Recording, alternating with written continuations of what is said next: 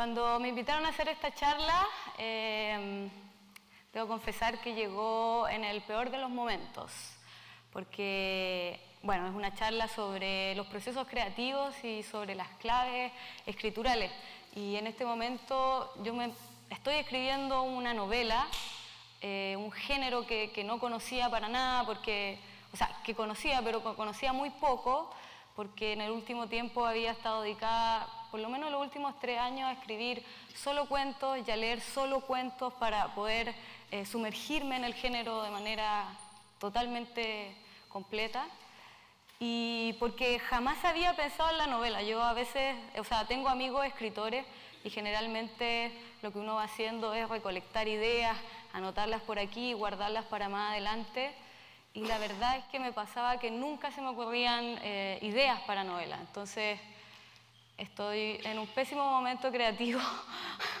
Soy como un poco estancada, si se podría decir, estoy un poco cansada.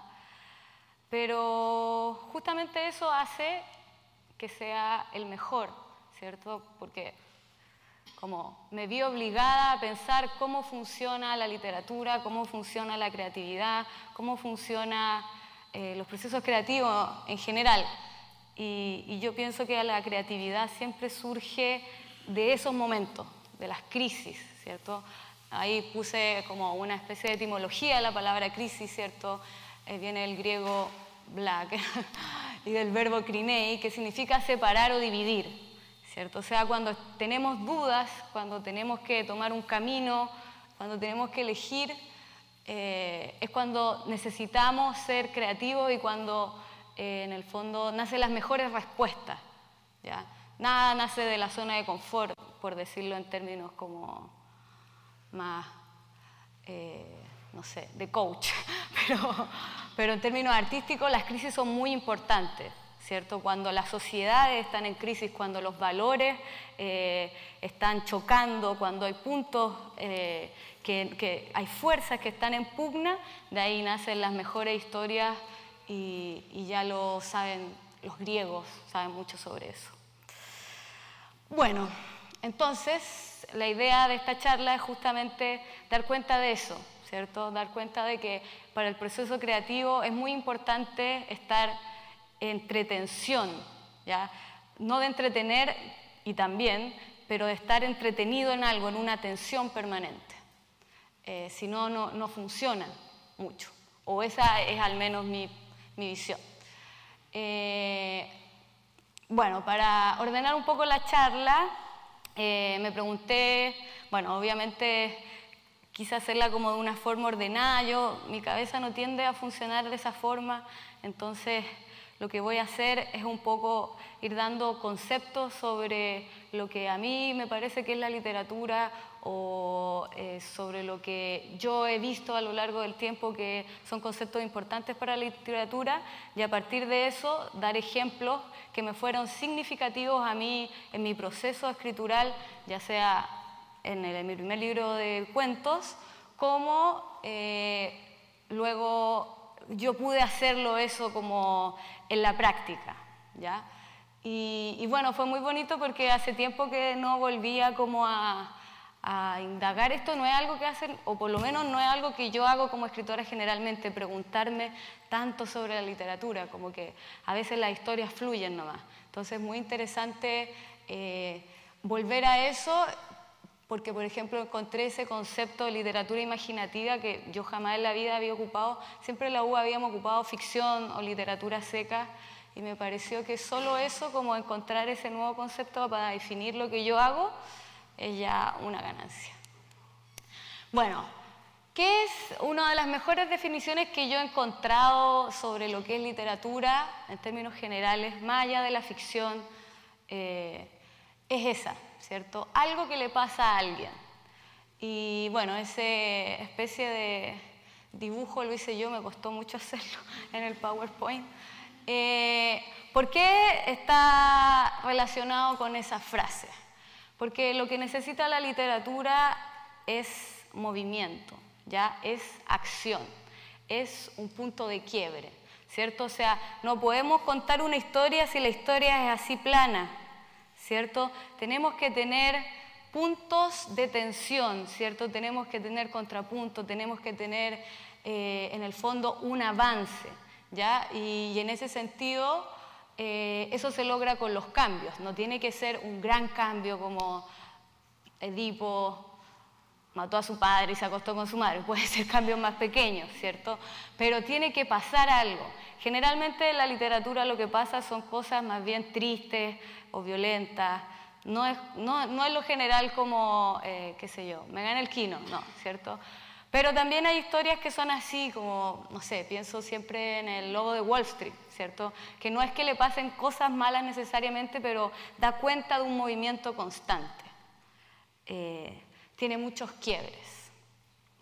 Ahora, para complementar esto, ¿cierto? Me pareció que también era importante eh, como argumentar no solamente qué es la literatura, sino también en su misma definición que contenga su valor. Bueno, eso es porque a mí me gusta la literatura. Entonces trato de buscar por qué la literatura es mejor que los videojuegos o etcétera, ¿cierto? Es una lecera de todas formas, pero eso es lo que suelen hacer como eh, los teóricos de la literatura, ¿cierto? Dar como con la forma excelsa, como mejor de hacerla, ¿cierto?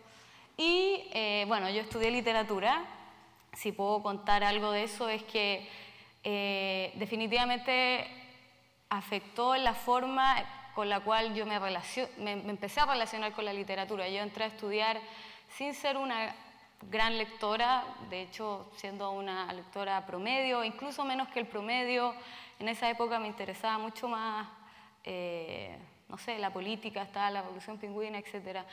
Y, llegué a la carrera por eh, una, casi como nuevamente una intuición, eh, decidí no estudiar historia y filosofía y me fui por la ficción, pero nunca supe bien por qué. Pero ya estando allá me enamoré de la carrera, me enamoré de, no sé, de la, de la historiografía, de la literatura, de la teoría, y entre todo eso que pude eh, conocer, ¿cierto? Porque en el fondo la literatura, decir qué es la literatura es como algo imposible, ¿ya? Eh, desde Aristóteles en adelante hasta nuestros días, distintos teóricos han tratado de dar una respuesta a eso y la verdad es que es un arte, entonces cada respuesta tiene que ver con cada subjetividad y con cada momento historiográfico en el cual se da esa respuesta. Entonces es imposible.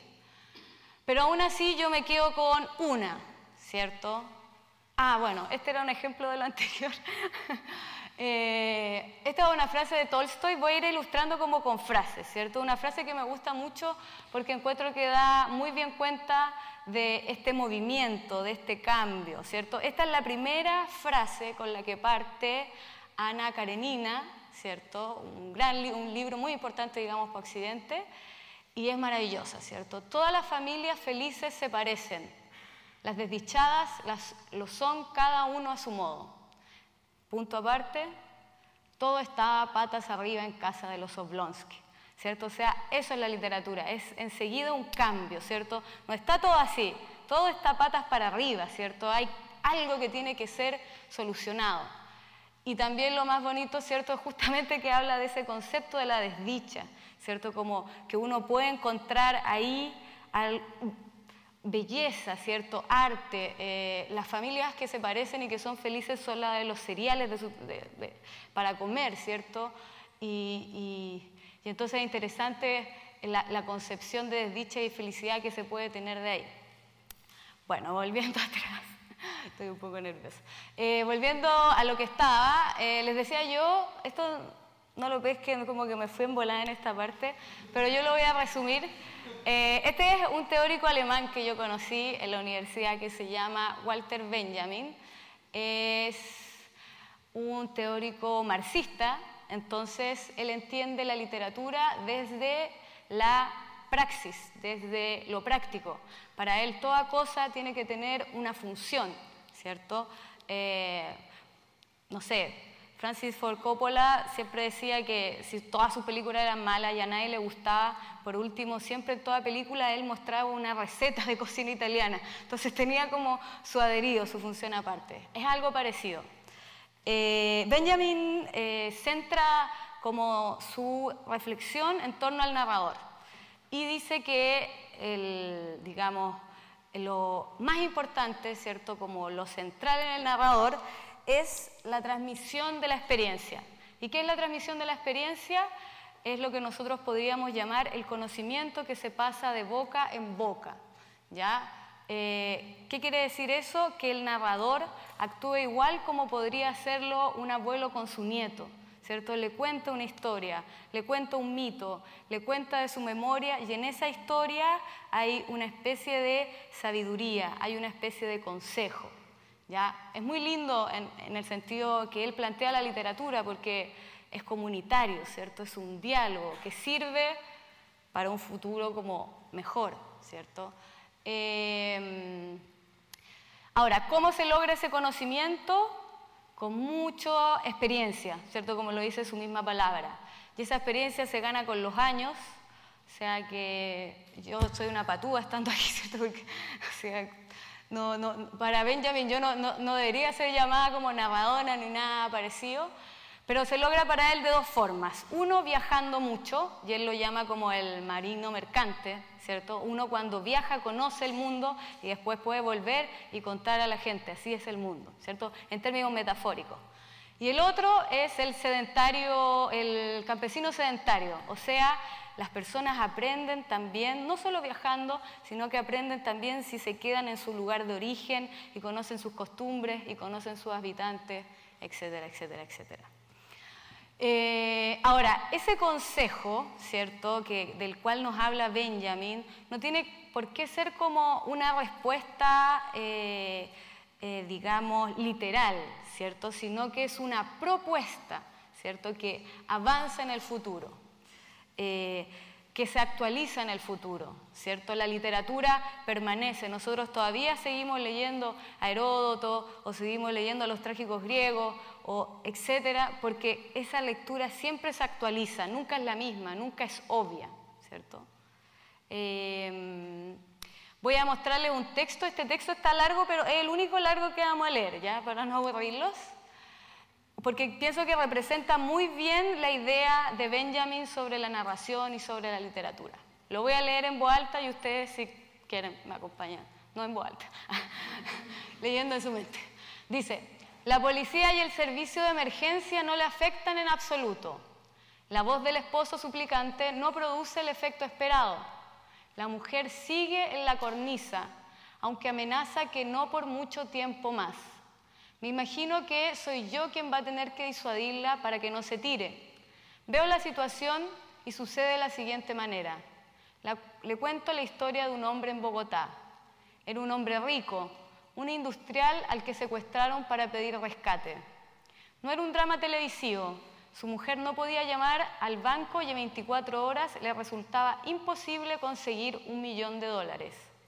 Le llevó meses reunir esa cantidad el hombre tenía una afección cardíaca y los secuestradores tenían que mantenerlo con vida. Escuche esto, le digo a la mujer de la cornisa. Sus captores le obligaron a dejar de fumar, le cambiaron la dieta y le forzaron a hacer gimnasia todos los días. Lo tuvieron bajo ese régimen durante tres meses. Cuando se pagó el rescate, liberaron al hombre. Su médico le hizo un chequeo. Comprobó que el estado de salud del hombre era excelente. Le digo a la mujer lo que dijo aquel médico, que el secuestro era lo mejor que podría haberle ocurrido. Quizás no sea una historia adecuada para que alguien decida bajar de una cornisa, pero la cuento con la intención de que la mujer que está subida en la cornisa se haga una pregunta, la pregunta que se le pasó por la cabeza a aquel hombre de Bogotá.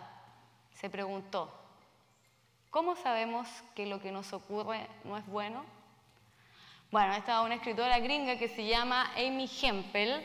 Es muy lindo, ¿cierto? Porque en el fondo lo que ella está tratando de hacer es eh, imaginar una situación de partida, es como ficción dentro de la ficción. Imagina que aconseja a alguien, ¿cierto? Que está intentando suicidarse y lo aconseja con una historia, la historia del hombre de Bogotá. Entonces, justamente a eso apunta Benjamin, ¿cierto? Las historias nos sirven eh, como guía, ¿cierto?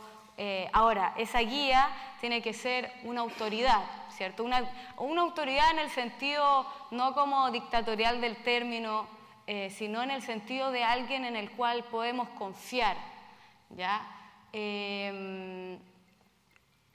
¿Algo está sonando? Ah, es como la alarma de acá, perdón. Duermo hasta esta hora. Me estoy despertando, así es la vida del escritor.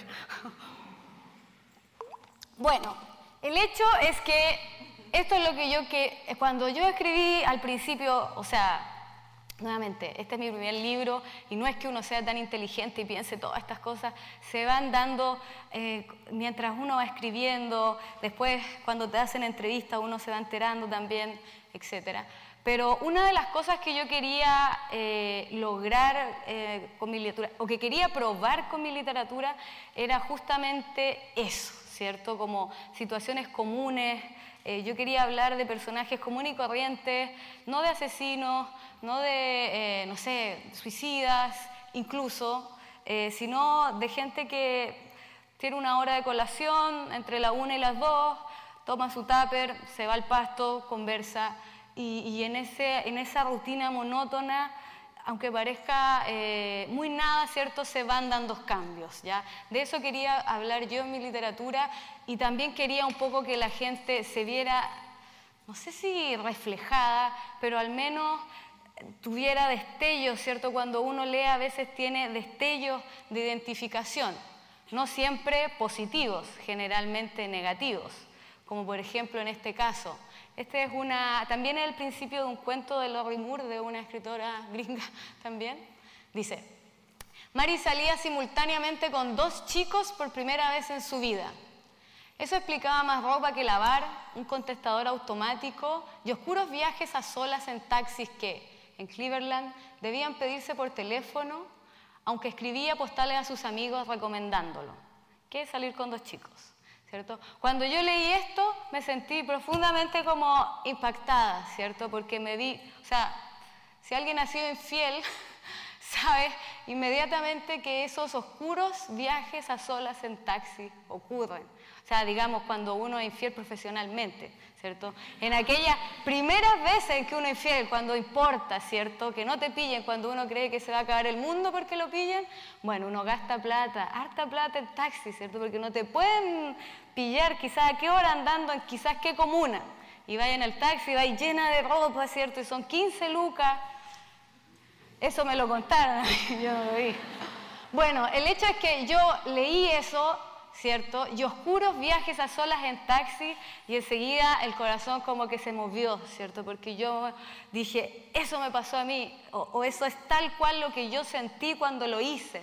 Oscuros viajes solos en taxi, ¿cierto? Caro faltó, pero bueno. Eh, entonces, eso era lo que yo quería hacer, eh, digamos, eh, de mi literatura, que, que, las personas ambicionar no a que se sientan reflejadas solamente, sino que puedan encontrar algo sobre el, como el género humano ahí, ¿cierto? No algo así como demasiado eh, filosófico, lo que sea, algo pequeño, ¿cierto? Eh, y, porque en el fondo cada día eh, uno va tomando decisiones la vida pequeñas, grandes, y son esas decisiones, ¿cierto?, las que van haciendo los cambios en la vida de una persona. Y eso era lo que yo quería eh, reflejar, que también se pueden llamar como conflictos morales, ¿cierto? Cuando uno se ve enfrentado a sí mismo, cuando nuevamente está en crisis y tiene que decidir qué hacer, si salvarse uno o salvar al otro, o no salvar nada y ser un cobarde, ¿cierto? Eh, eso es lo que, lo, que más me atraía en términos temáticos eh, de la literatura, ¿Por qué? Porque, como dije, hay eh, un aprendizaje, algo, no un aprendizaje, porque yo no creo que uno aprenda, que uno sea mejor persona después de leer libros, pero al menos se siente con los pies más en la tierra, ¿cierto? Más asentado, como uno dice, ah, esto también le pasó a alguien, qué bueno, ¿cierto? Una amiga siempre me dice cuando le cuento penas de amor, qué bueno que te pasó, porque eso quiere decir que hay justicia en el mundo, todos tenemos penas de amor, ¿cierto? Eso mismo pasa con la literatura, ¿cierto? Uno dice, ah, sí, eso se llama como... Em, es como recibir una indemnización. ¿ya? Cuando uno lee literatura, recibe una indemnización del mundo y se asienta un poco mejor. ¿ya? Eh, ¿Cómo lo hice? Bueno, voy a hablar de dos cuentos que escribí en específico. No sé si lo habrán leído, pero voy a tratar de hablar en términos generales.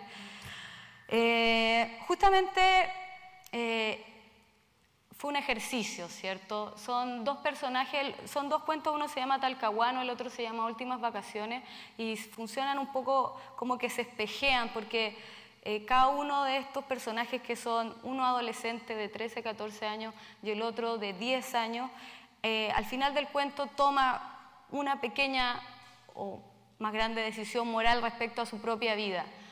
Y, y lo que me parecía interesante era que estos personajes lo hacían desde un presente en el cual eran adultos. O sea, este el personaje de Talcahuano tenía 25, el de Últimas Vacaciones tenía 28, y lo que ellos hacían era justamente contarse su propia historia a ellos mismos. ¿ya?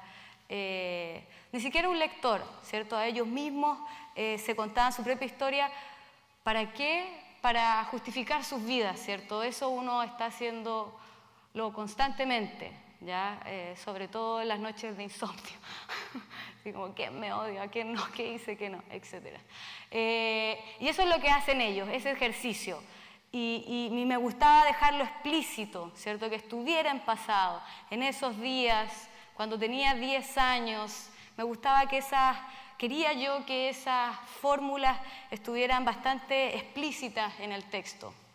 Eh, entre las dificultades que tuve fue en primer lugar encontrar voces infantiles, ¿cierto? O sea, teníamos tenía dos voces, una voz que contaba la historia desde el ser adulto, pero que se imbuía tanto en la historia adolescente que tenía que sonar real.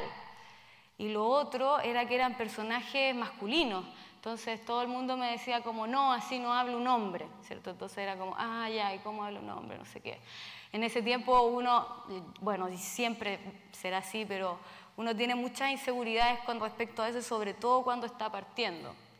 Eh, de todas formas, sabía yo también qué tipo de hombre quería que fueran mis personajes. Y uno, el que era más chico, de 10 años, era muy concreto, en ese sentido respondía de manera más evidente a lo que uno entiende como masculinidad.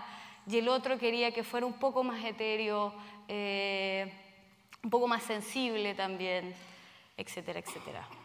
Eh, lo interesante que surgió de esos relatos, y bueno, después de de haber eh, reflexionado en torno a ello, sobre todo después de muchas entrevistas, es que me di cuenta de que en gran medida, porque eso está muy presente en mi libro, ¿ya? yo creo que si hay una pregunta en mi libro es una pregunta por el origen, como que los personajes todo el rato están volviendo a un momento de su pasado en donde parece que las cosas cambiaron, ¿cierto? Como que necesitan aferrarse a ese momento y necesitan estar seguros de que tomaron la mejor decisión, porque de eso depende sus vidas.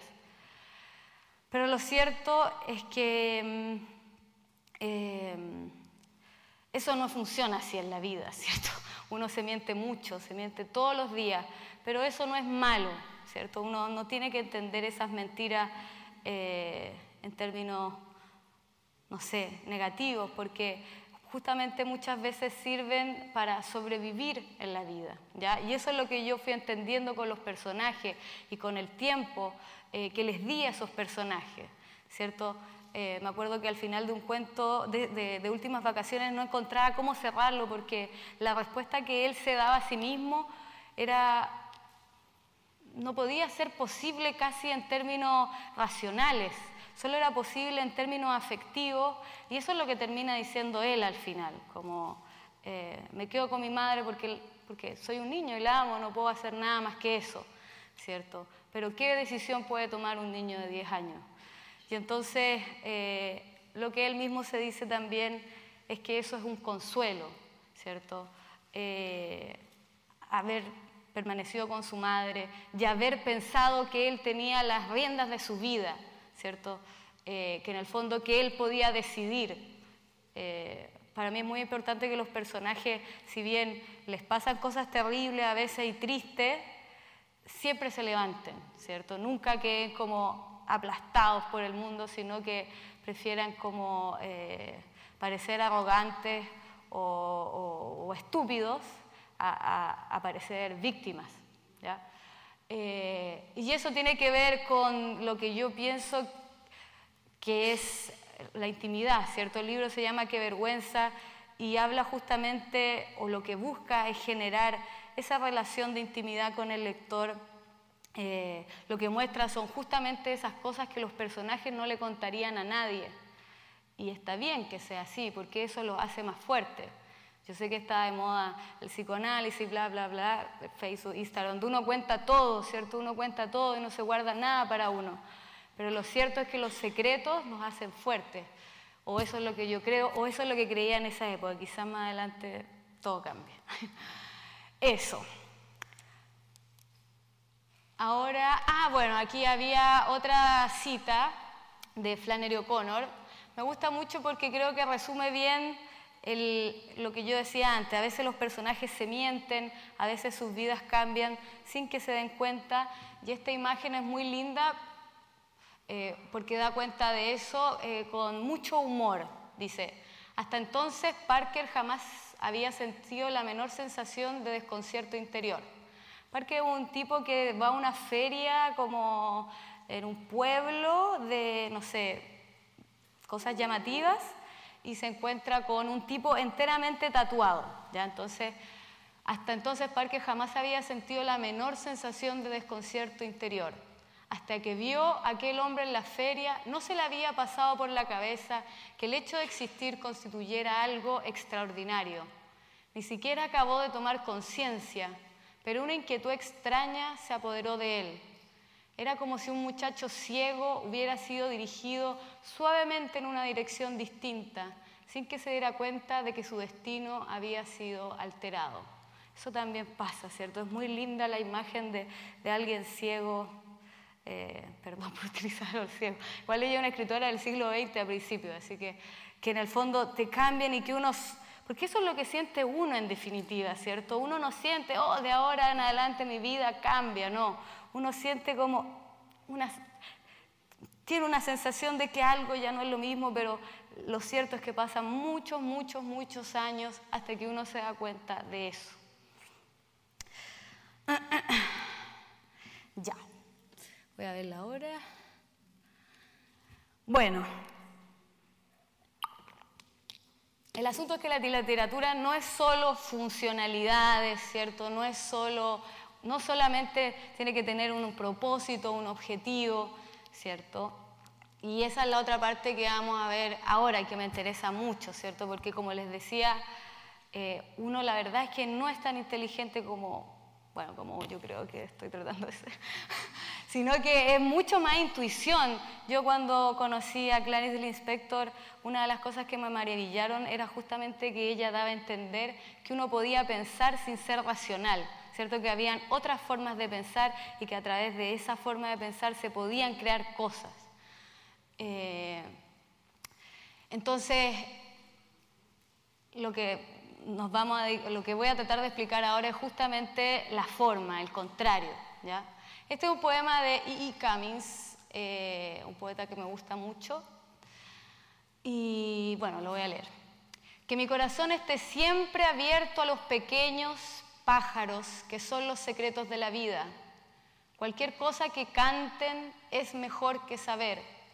Y si los hombres no los escuchan, son viejos que mi mente vague hambrienta e intrépida y sedienta y dócil, y aunque sea domingo pueda equivocarme, porque cuando quiera que los hombres tienen la razón, no son jóvenes, y que no haga nada yo útilmente, y que te ame tanto más que verdaderamente, Nunca ha habido un tonto tal que yerre en arrastrar todo el cielo sobre él con una sonrisa.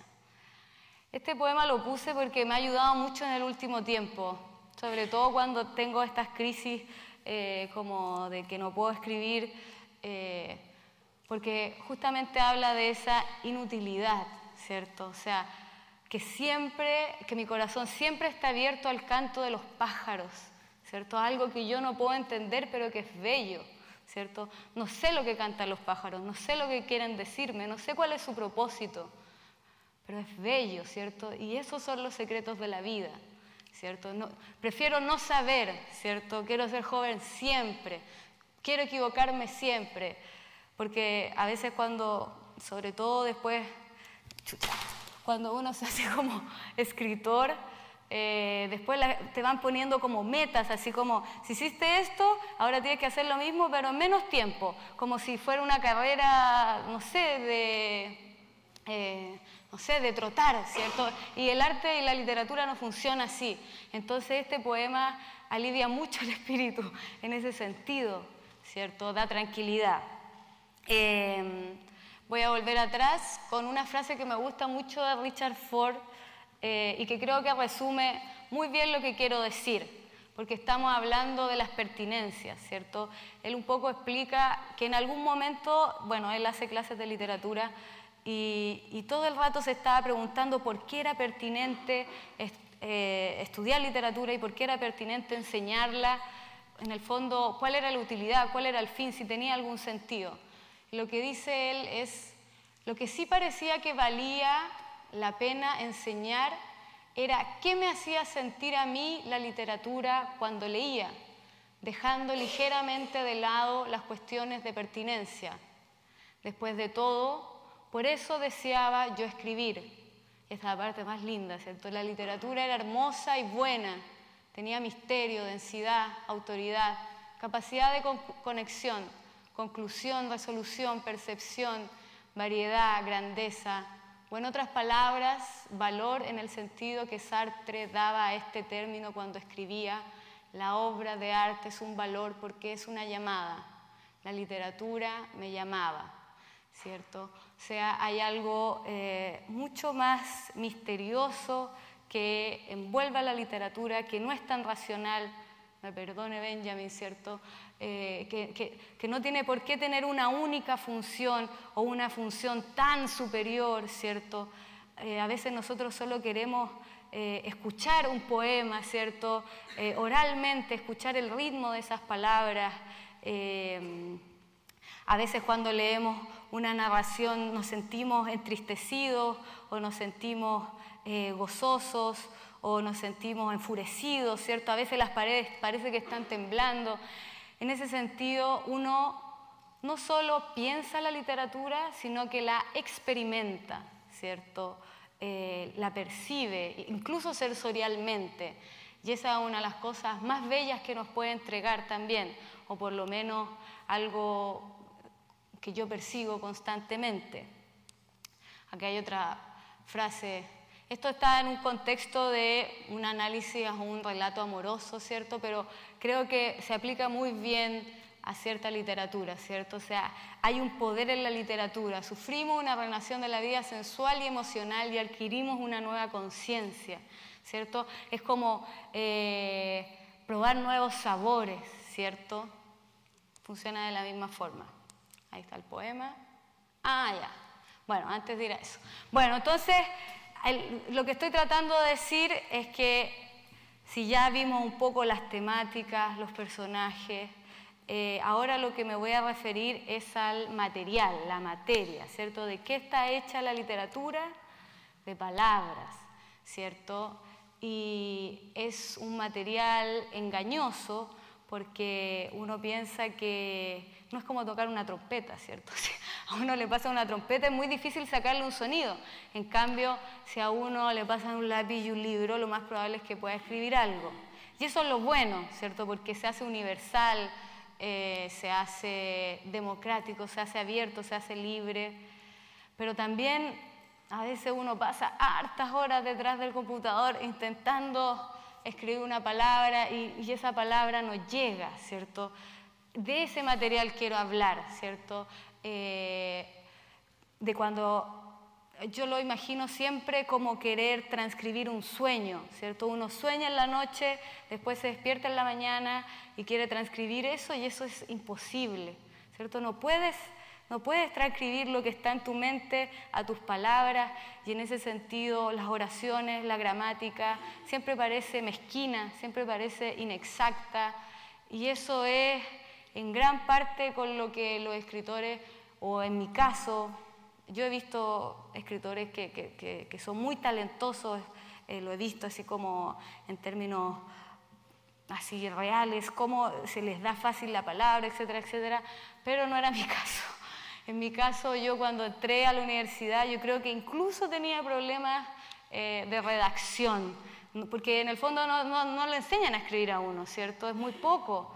Eh, yo siempre había escrito diarios de vida, pero ya cuando me lo empecé a tomar un poco más en serio, me di cuenta del arduo trabajo que era trabajar con esta materia, ¿cierto? Con las palabras, que parecen muy libres, pero que tienen una gramática, una forma, ¿cierto? Que tiene que ajustarse a tu forma de pensamiento, etcétera, etcétera. Entonces, un poco les quiero contar cuál fue el método que yo fui encontrando. Eh, para adquirir cierta destreza, ¿cierto? Eh, porque uno nunca termina de... Y sobre todo en el lenguaje en español, uno nunca se hace un experto ni nada, eso es algo imposible, ¿cierto? Pero sí puede conocer más palabras, ¿cierto? Sí puede aprender de ritmo, ¿ya? Eh, sí puede eh, aprender cuándo callar y cuándo decir algo. Yo creo que esa es de las cosas que a mí más me cuestan, ¿cierto? Porque, y que le cuestan a los escritores, o yo soy muy crítica con eso, eh, porque los escritores siempre quieren deslumbrar, ¿cierto? Mostrar una linda imagen, una linda metáfora, una buena comparación, que sea ingenioso, que sea inteligente, que sea irónico. Pero a veces uno se encuentra con escritores que están leyendo y que todo el rato están como brillando y a veces eso no tiene mucho que ver con el ritmo de lo que se está narrando o con el personaje que lo está diciendo o con la historia misma. Entonces yo creo que una de las cosas más difíciles es como guardarse una buena imagen, así como, oh, es que me quedó buena esta imagen, pero no tiene nada que ver con el tono del cuento, entonces hay que como guardar la vanidad y como, bueno, mejor sacrificar, ¿cierto? Silenciarse porque en este momento es mejor el silencio que decir algo. Y esas cosas se van viendo, por supuesto, con muchas lecturas, relecturas, relecturas y relecturas. Es mucho trabajo. Eh, generalmente a mí siempre me preguntan, ¿cómo se hace para ser escritor? Y la respuesta es como, no hay un método. Yo tengo amigos que son escritores y les funciona de una manera, a mí me funcionó de otra, pero creo que lo que sí hay que hacer es leer mucho, ¿cierto? Quemarse las pestañas y, después eh, ver si puedo encontrar una voz propia.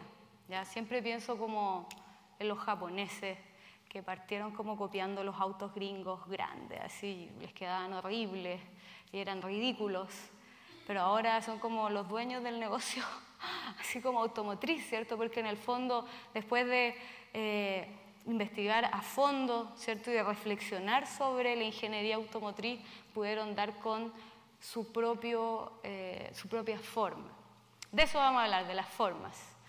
Eh, bueno, como les decía, yo no era una persona muy dada a las palabras y, y lo que me pasó fue que literalmente, bueno, yo vivía con unos amigos esos amigos eran más grandes que yo como por cinco años o algo así, y esos amigos eran escritores.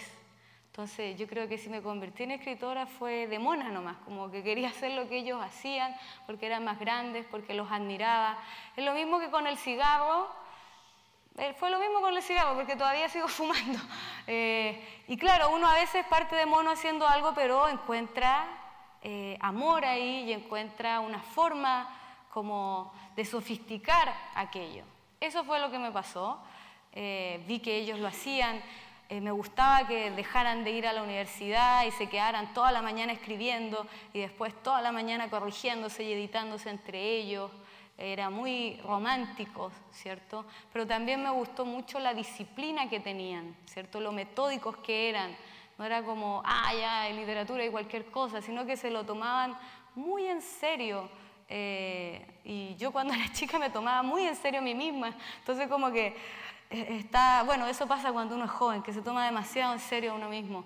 Entonces como que dije, ya, esto es lo que quiero ser, escritora. Y se los conté y bueno, por cariño yo creo me dijeron, sí, vamos, dale. Y fue como si fueran como una especie de entrenadores, eh, no sé, de algún deporte, porque me daban tareas, me daban lecturas. Eh, después, esto todo en el segundo semestre de la U, leímos en medieval, leímos este El Orlando Furioso, que es una épica caballeresca, ¿cierto? Muy loca, antes del Quijote, pero con una estructura bastante similar a la novela. Y como modo de ejercicio se nos ocurrió reescribir el Orlando Furioso, pero en clave contemporánea, con harta violencia entre gángster y narcos y todo pasando. Eh, bueno, duró un mes el proyecto, pero de todas formas me sirvió mucho. Eh, en el fondo aprendí muchas cosas de eso. Aprendí, bueno, tuve la suerte de partida de escribir entre amigos, ¿cierto? Donde uno admira al otro, lo respeta, ¿cierto? Hay una sinceridad, hay una conexión. Eh, yo creo que si me hubiera metido quizás al tiro un taller y me hubieran destrozado un cuento, quizás no hubiera seguido, ¿cierto? Porque cuando uno va a un taller y le destrozan un cuento es terrible, ¿cierto? Es como que, no tengo un hijo, pero debe ser algo así como que te digan que tu hijo es malo, ¿cierto? Entonces, tuve la suerte de escribir entre amigos con cariño, ¿cierto? Como en una zona de confort. Em, y ahí aprendí esas cosas, ¿cierto? El método era muy importante. También aprendí que se necesitaba mucho tiempo para escribir, pero demasiado tiempo, o por lo menos que yo necesitaba mucho tiempo para escribir. Y en ese sentido me di cuenta de que convertirse en escritor era no solamente como eh, algo que me gustaba hacer, sino que también tenía que convertirse en una especie de estilo de vida, ¿cierto? Es como cuando uno se hace vegetariano, vegano, lo que sea, ¿cierto? Como que tu vida tiene que cambiar porque es demasiado lo que te exige. Yo trabajaba en esa época, estudiaba, escribía los fines de semana, etcétera, etcétera, pero yo sabía que necesitaba más tiempo, no solo tiempo para escribir y estar frente al computador, sino tiempo para perderlo, literalmente, ¿cierto? Para ver una película, millones de horas para leer, inclusive para estar echado en la cama y pensar, no hacer nada, ¿cierto? En la actualidad eh, uno nunca está echado sin hacer nada, siempre hay algo que hacer, ya sea el celular, etcétera, etcétera. Pero eh, es necesario eso, ¿cierto? Momentos de observación también. Entonces, cuando me di cuenta de que el tiempo, que, o sea, que necesitaba tiempo, eh, fue terrible porque el tiempo es básicamente dinero en esta sociedad y, me di cuenta que iba a tener que irme, bueno, tampoco es que nunca quise ser millonaria en nada por estilo, había estudiado literatura, ¿cierto? Pero, pero aún peor, así, aún peor. Bueno, esas cosas aprendí en ese entonces. Eh, también me pasó, y volviendo al Orlando Furioso, eh, me acuerdo que la, parte que ellos me destinaron para que yo escribiera del Orlando Furioso, por supuesto que era la de la mujer, ¿cierto? La damisela en peligro, ¿cierto? Porque yo era mujer, yo era hombre, entonces como, ah, la tuya es la parte de la mujer. Y eso fue un tema también, porque lo que yo tuve que hacer cuando empecé a escribir, cuando me di cuenta de que no es que no existieran mujeres escritoras, sino que estaban un poco invisibilizadas, ¿cierto? Yo sentía que caminaba por un pasillo y que habían puros cuadros de hombres y yo decía como, ¿dónde hay una mujer, ¿cierto? Entonces lo que tuve que hacer con AINCO es justamente eh, empezar a buscar literatura femenina. Eh, no solo porque necesitara como aliento, sino también porque me pasaba mucho que, sobre todo en los talleres literarios, y sobre todo porque el medio es muy masculino, eh, como que no les gustaba un poco la forma en que yo escribía. Ya, como que pasaba que uno tenía que escribir de cierta forma y, en, esa, en esa época estaba bien de moda, eh, me acuerdo, bueno, desfasadísimo, pero qué sé yo, Carver, Hemingway, entonces como la palabra justa, no sé qué, Y yo me daba cuenta de que eso no era lo mío, como que yo quería desbordar el texto, quería como ocupar 10 adjetivos o 20, o que fuera más como... Eh, o ni siquiera sabía bien qué era lo que quería, pero me daba cuenta que eso no, no, no era lo mío al menos. Y en ese sentido fue muy importante encontrar voces femeninas como la misma Clarice Lispector, ¿cierto? Que ella decía en su entrevista, no, si yo no sé cómo se me acuerdan las historias, se me acuerdan nomás. Era como, oh, así como me pasa lo mismo. Y no es que eso esté malo, no es que uno sea tonto, sino que la inteligencia o la mente funciona de distintas formas. Eso también fue muy, eh, muy importante aprenderlo como en esa época formativa. Eh, y también hubo otra, otro trabajo muy duro, ¿cierto? Que es como, y, yo creo, pero que se transformó en, en, las cosas más lindas que tiene la literatura en la actualidad para mí, que fue coleccionar palabras, coleccionar frases, coleccionar reflexiones. Al menos mi método es que yo no subrayo los libros, sino que tengo como cuadernos millones, ni siquiera son bonitos, son como, a veces me compro un cuaderno así como universitario, porque necesito que sea lo más cómodo posible y, lo lleno de palabras que me gustan, de palabras que no conozco, de palabras que yo podría eh, utilizar. Eh, y eso después lo traspaso a un archivo en computador, en Word. Entonces es un proceso muy largo en el cual yo estoy como coleccionando estas palabras y también volviendo a ellas y, como eh, casi que como por osmosis, como aprendiéndolas, ¿cierto? Tomándolas de alguna forma. Bueno, puse esta palabra que es amainar, ¿cierto? Me gusta mucho porque, mm, dicho del viento, ¿cierto? Aflojar, perder su fuerza, viene de cuando las velas en los barcos, ¿cierto? Se amainan. Ahí dice, recoger en toda parte las velas de una embarcación. Pero el hecho es que la palabra eh, viene del occitano, ¿cierto? Ah, del gótico y del catalán, ¿cierto? Pero a su vez viene del occitano y es muy lindo porque viene eh, eh, de una raíz que, es, que no significa nada que ver con, la, con el mar ni con las embarcaciones, sino que viene de domesticar, ya como domesticar en una casa, ¿cierto? O sea, eh, llevar a, un animal o lo que sea a una casa y domesticarlo. Entonces es interesante cómo eso, que pudo haber tenido en algún momento de la historia una significación positiva, en algún punto se transformó en una, no sé si negativa, pero bastante distinta, ¿cierto? Porque domesticar no es lo mismo que perder fuerza. ¿cierto? Entonces, ahí uno como que, ah, se dispara la O a mí, yo soy nerd, entonces me encantan esas cosas, ese tipo de cosas. Eh, como que empecé buscando en el lenguaje porque necesitaba hacerlo, porque tenía que hacerlo, pero terminé como amándolo de cierta forma. Después lo que uno hace, tiene las palabras primero y después eh, va buscando frases. ¿cierto? Me gusta esta frase de Alice Mungo, es un poco florida y todo, es de sus primeros libros, pero me acuerdo que cuando la leí nunca más la olvidé y de hecho la saqué de un archivo que yo tenía hace millones de años. Eh, la encuentro muy linda porque en el fondo el verbo queda completamente fuera de lo que significa regularmente, ¿cierto? Acariciaba la idea de perderse, ¿cierto? Lo que uno diría es como quería perderse, necesitaba perderse, deseaba perderse incluso, pero acariciar algo. Me acuerdo que cuando lo leí lo encontré tan impresionante como que a alguien se le ocurriera algo así, como que uno pudiera acariciar una idea, ¿cierto?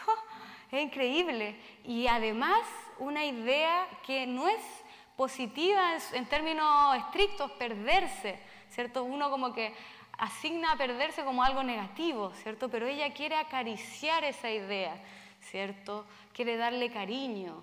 Es increíble, ¿cierto? Y eso es, una frase en medio de todo un párrafo precioso, ¿cierto? Entonces, lo primero fueron las palabras y revisando el archivo era muy eh, claro porque al principio habían solo palabras, después habían descripciones, no sé, como su mirada furtiva o lo que sea. Y después había como frases, como acariciaba la idea de perderse. Ah, bueno, está. Luego habían descripciones, como les decía, que me gustaba. Esta de Anton Chekhov, Chekhov es maravilloso porque es muy irónico, ¿cierto? Tiene mucho humor. Iván Yegerovich Krasnujin, colaborador, ahí me equivoqué, con muchos de un periódico, regresaba a su casa a última hora de la noche con expresión sombría, seria. Diríase que singularmente reconcentrado. Tiene el aspecto de quien espera un registro o está tentado de suicidarse. También esas cosas me maravillaban, ¿cierto? Porque no solo te dice como que podría ser que está cansado, no, llega del trabajo con expresión sombría, seria, y el narrador se da como, se da la voz, ¿cierto? Diríase, alguien lo diría, ¿cierto? Que singularmente reconcentrado, ¿cierto? Tiene el aspecto de alguien que espera un registro, yo me lo imaginé como alguien esperando en la fila de no sé, el registro civil, ¿cierto? Como esa cara, así como, ¿cierto? O está tentado de suicidarse, que es básicamente lo mismo, ¿cierto? Y lo hace con mucho humor, ¿cierto? Algo que podría sonar como dramático, en el fondo eh, llama la atención por lo contrario, ¿cierto? También, esa la noté, yo me acuerdo cuando iba en la U, así, y todavía me acordaba de ella. Ah, y esta de Faulkner, muy linda también. Eh, su voz no era hostil, no tenía nada de humano ni de personal, era simplemente fría, implacable, como las palabras escritas o impresas, ¿cierto? O sea, no está siendo pesado, solamente está siendo frío, como una palabra en una máquina, ¿cierto? Como que parecía muy preciso y a la vez muy inclasificable.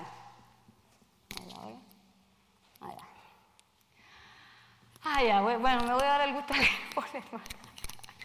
No, esta no, porque es muy larga, pero es preciosa, búsquenla por favor. Es de una novela de Corman, ya la voy a leer igual, dice. Es que me encanta, yo cuando leo estas cosas como, querido amigo, ahora en estas horas polvorientas sin reloj de la ciudad en que las calles quedan negras y humeantes al paso de los camiones de riego, y ahora que los borrachos y los sin techo se han atrincherado en callejones o solares abandonados, que los, que los gatos van flacos y tiesos de hombros por los ámbitos sombríos, ahora en estos corredores hollimientos de adoquín o ladrillo, donde las sombras del tendido eléctrico convierten puertas del sótano en un arpa gótica, ni un alma caminará excepto tú. Bellísimo, ¿cierto? Sin comas más encima. Ya, este no lo vamos a leer. Ah, y este es precioso, ¿cierto? Así empieza el castillo de Frank Kafka. Cuando K llegó, ya era tarde. Y eso es toda la novela, ¿cierto? O sea, las 300 páginas de la novela que es el castillo es solo eso, ¿cierto? Cuando K llegó, ya era tarde. Bueno, estamos como en la hora, ¿sí? Ya, porque parece que van a haber preguntas. Aquí habían otros porque a veces puede ser simple el lenguaje también, ¿cierto? Estos son puros inicios de novela. Me llamo Fran Bascom y soy periodista deportivo. Me llamo Katy H., tengo 30 años y llevo más de 11 siendo cuidadora. Me llamo Serena From, rima con plum y, casi, y hace casi 40 años me encomendaron una misión secreta del Servicio de Seguridad Británico. ¿Cierto? Cuando, también uno puede tomar esas decisiones después. Voy a ocupar un lenguaje más hermético, más sombrío o algo que sea claro, que sea directo, dependiendo de lo que uno busque. Y eso sería. Y bueno, así como finaliza. No, eh, bueno, ese era un final de Quería hablarle un poco de, mi proceso de mi novela, pero vamos a dejar el psicoanálisis para otro día, porque ya que me alargué, quería mostrarle al final, bueno, eso es como para que no lo olviden, ¿cierto? Estos son los componentes básicos un poco que he tratado de ver en, la, en la charla, ¿cierto? Personaje, punto de vista, estructura narrativa, símbolo, el lenguaje y el tema. Y este fue un cuento que va a ir como en los libritos... Eh, que les van a entregar ahora de la última versión del Santiago en 100 palabras. Tuve que tener la difícil misión de escribir un, un cuento en 100 palabras, es dificilísimo. Y, y, nada, pues ahí después ustedes lo leerán, es como poco quería hacer el ejercicio de lo que a mí me había pasado, pero todo se resume en que es muy difícil, pero a la vez eh, es un ejercicio muy bueno literario, o por lo menos a mí me sirvió mucho. Y eso. Una, ah.